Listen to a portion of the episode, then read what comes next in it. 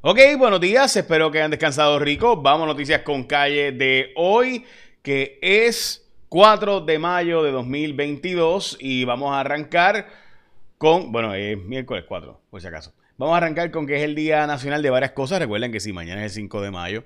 Eh, así que eh, hoy es el Día Nacional del Jugo de Naranja o de China también de las personas que observan el tiempo y de Star Wars junto con otras cosas adicionales. Vamos a las portadas de los periódicos. ¿Qué pasaría en Puerto Rico si se revoca Roe versus Wade? Pues básicamente la respuesta a esa pregunta es bien básica, honestamente, aunque es sumamente complicada, pero es básica. Es que la legislatura de Puerto Rico y el Tribunal Supremo de Puerto Rico tendrían que decidir que cuál es el derecho en Puerto Rico, la legislatura de Puerto Rico pudiera actuar legislando o dejando como está el Código Penal a ver qué va a interpretar el Código o el Tribunal Supremo de Puerto Rico en caso de que entrara esa prohibición porque en Pueblo versus Duarte el Tribunal Supremo de Puerto Rico interpretó el término salud de una forma liberal y pudiera interpretarse de una forma restrictiva entonces al no estar Roe versus Wade, esto según la nota del calce de caso de Duarte. Pero, ¿qué significa todo eso? Pues que nadie sabe, porque todo depende de que resuelva el Tribunal Supremo de Puerto Rico si le llegara un caso eh, después de la revocación de Roe versus Wade, de si se revocaría entonces Pueblo versus Duarte o no. Y esa pregunta nadie sabe la respuesta, así que si alguien le dice a usted que sabe la respuesta a esa pregunta, pues los jueces serán ellos jueces del Supremo o ellas jueces del Supremo. Dicho eso, eh, vamos a la portada del vocero, polémica por filtración sobre el tema del aborto también, es la portada del vocero y la portada de primera hora. Este pueblo ha tocado, este dolor, perdón, ha tocado todo el pueblo. Este es el caso del sexto feminicidio en Puerto Rico de eh, Adali Santiago Ramos. Que de hecho, importante tener los datos siempre de los feminicidios para que sepamos, ¿verdad? La diferencia cuando se asesina una mujer o cuando ocurre un feminicidio, que no necesariamente siempre es lo mismo. En este caso, eh, sin duda es bueno que tengamos esas estadísticas. Siempre tener las estadísticas y los datos es importante para uno poder emitir opiniones eh, y también para uno poder visibilizar lo que está ocurriendo. En el caso de este sujeto, por ejemplo, miren lo que ha ocurrido, gente.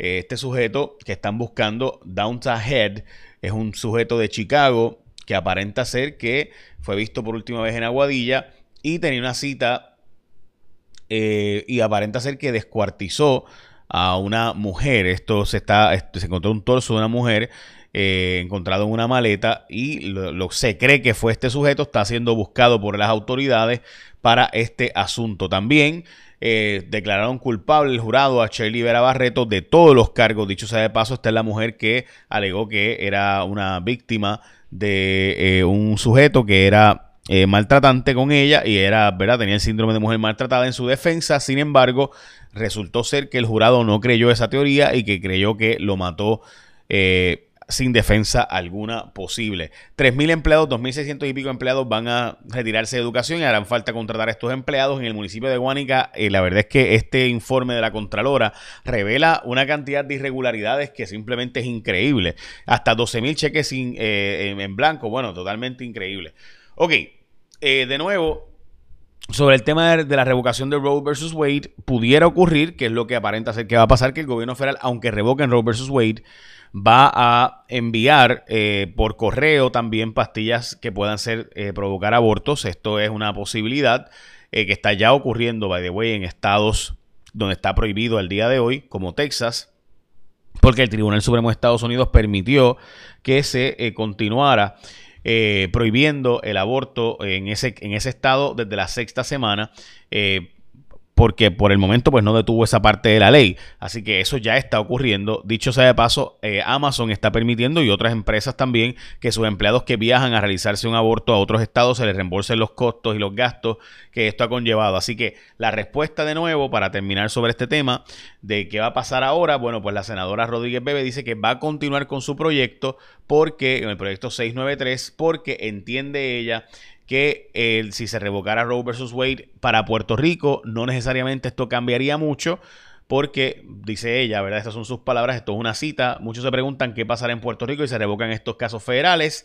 Esto implicaría que automáticamente el aborto quedaría eh, prohibido en Puerto Rico. La respuesta corta es no, dice la senadora que se podrían seguir haciendo abortos. Continuó la cita, no quedaría prohibido automáticamente, aunque el Tribunal Supremo revoque Roe vs. Wade para que en Puerto Rico no se pueda abortar o para que la práctica del aborto sea regulada de manera más restrictiva de lo que hasta ahora podía regularse, pues tendríamos que legislar para que expresamente la Asamblea Legislativa establezca los parámetros respecto a cuándo y bajo qué circunstancias se permitiría o no se permitiría el aborto en nuestro país. De otro lado, por la revocación de Roe vs. Wade y Planned Parenthood vs. Casey, lo que sí cambiaría y quedaría claramente establecido es que la regulación del aborto dependerá únicamente de lo que quiera hacer cada estado y territorio y que por lo tanto sería constitucionalmente prohibir absolutamente el aborto. Pero esa decisión va a depender solamente de la voluntad política de los legisladores de los estados y territorios, es decir, que las regulaciones que los legisladores estén dispuestos a aprobar, entonces, ¿qué debemos hacer en Puerto Rico ante la discusión del proyecto del Senado 693. Mi postura es que la aprobación del 693 sería un paso en la dirección correcta, pero no es el último paso. Es decir, que eh, seguiría el proyecto eh, tal y como dice este comunicado de prensa de la senadora Joan Rodríguez Bebe, quien ha planteado básicamente que no quedaría prohibido automáticamente en Puerto Rico el aborto si se revoca Roe versus Wade. Eso es cierto porque dependerá de qué va a interpretar el Tribunal Supremo de Puerto Rico. Mi interpretación es que si tú te dejas llevar por lo que decidió el Tribunal Supremo, especialmente la nota del calce 5 del caso de Pueblo versus Duarte, eh, pues quedaría en Puerto Rico a revisarse el derecho al aborto localmente, porque si bien interpretaron salud de forma muy amplia en ese caso de Pueblo versus Duarte, lo cierto es que eso fue a base de que Roe versus Wade estaba, pero si no está Roe versus Wade, esa interpretación se cae. Según el juez Irán Sánchez, sí. Según eh, otra gente, no. ¿Quién decide eso? Pues el Tribunal Supremo de Puerto Rico. Así que hay que esperar a que el Tribunal Supremo de Puerto Rico se exprese para tomar una decisión final. Y este, obviamente, y para que eso ocurra, hay que llevarle un caso al Tribunal Supremo de Puerto Rico. Y eso también cogería tiempo. Así que mientras tanto, seguirían las cosas tal y como están al día de hoy. Y esa es la verdad, por lo menos esa es mi opinión, ¿verdad? No, no, seguiría las cosas como están hoy. Y además que, ¿por qué se filtró esa decisión del Tribunal Supremo Federal? Probablemente para provocar que alguno de los jueces eh, conservadores cambie su voto y eso pudiera ocurrir. O sea, recuerden que el Tribunal Supremo de Estados Unidos, como se resuelve esto, es que allá se hace una votación preliminar y entonces se escriben las opiniones y después entonces se hace la votación final y se publican. Así que bien pudiera el juez Gorsuch, por ejemplo, cambiar de opinión eh, e irse con el juez Roberts en una opinión disidente donde sea el precedente más importante que eh, la revocación de Roe versus Wade y por tanto, que es lo que juez Roberts está diciendo básicamente, según lo que se ha dicho anteriormente, que él es un juez que cree en la preservación del precedente eh, y por tanto no revocaría Roe versus Wade. Juez Roberts es un juez conservador que votaría distinto a los demás, así que con uno de los jueces conservadores que cambie de opinión y según el juez Roberts, se quedaría Roe versus Wade y no sería revocado. Así que, de nuevo, hay que esperar y esto, pues quien te diga a ti que sabe lo que va a pasar, pues en mi opinión te está mintiendo. Dicho eso, eh, vamos a lo próximo y es que eh, se renueva tu marbete a tiempo ahora con la gente de ASC. Tú escógete a la gente de ASC como tu seguro obligatorio porque el marbete, si está vencido, puede conllevarte multa, remoción de tablilla, pagar gastos de grúa si te ocupan el vehículo. Así que Mira, por eso, escógete a la gente de ASC como tu seguro compulsorio, porque si te chocan o choca, a ese te resuelve rápido hace el servicio de WhatsAppeando por 787-999-4242. Atención personalizada con cita eh, personalizada, perdón, con cita previa en los centros de servicio, centros de llamadas con servicio disponible 7 días, servicio de inspección a distancia, únicos enviándote gratis por correo electrónico la licencia de tu vehículo y más. Así que renueva tu marbete a tiempo. Al hacerlo, confía en los líderes número uno del seguro compulsorio. Escoge a la gente de ASC como tu seguro obligatorio. Este proyecto, que también, by the way, eh, era de la senadora Rodríguez Bebe y el grupo de senadores populares de Dalmau, Zaragoza, Rosamar Trujillo y demás, es que se haga una pena de restitución con tus bienes presentes y futuros si te cogen un caso de corrupción eh, en Puerto Rico se está haciendo una monitoría para verificar los casos de posible hepatitis de menores, como ha pasado en otros lugares del mundo, especialmente en Europa, que ha habido muchos casos de estos.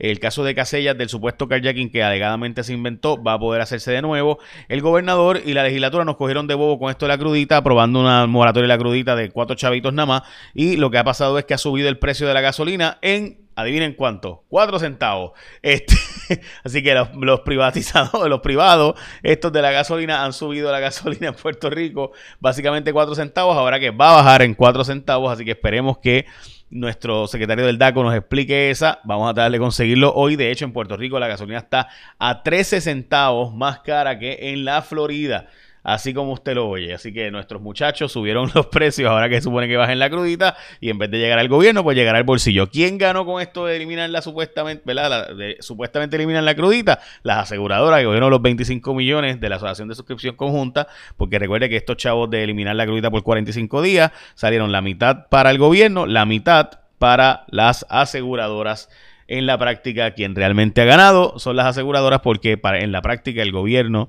eh, o debo decir, la, gasolina subió 4 o 5 chavos y ahora va a bajar 4 chavos el litro. Ay, Padre Santo. Bueno, ya sabes, escógete a la gente de ASC como tu seguro obligatorio. Ya lo sabes. ¿Por qué los vas a escoger ellos? Porque son los mejores, te dan un montón de servicios, además resuelven bien rápido con ASC como tu seguro obligatorio. Bueno, eche la bendición, que tenga un día productivo.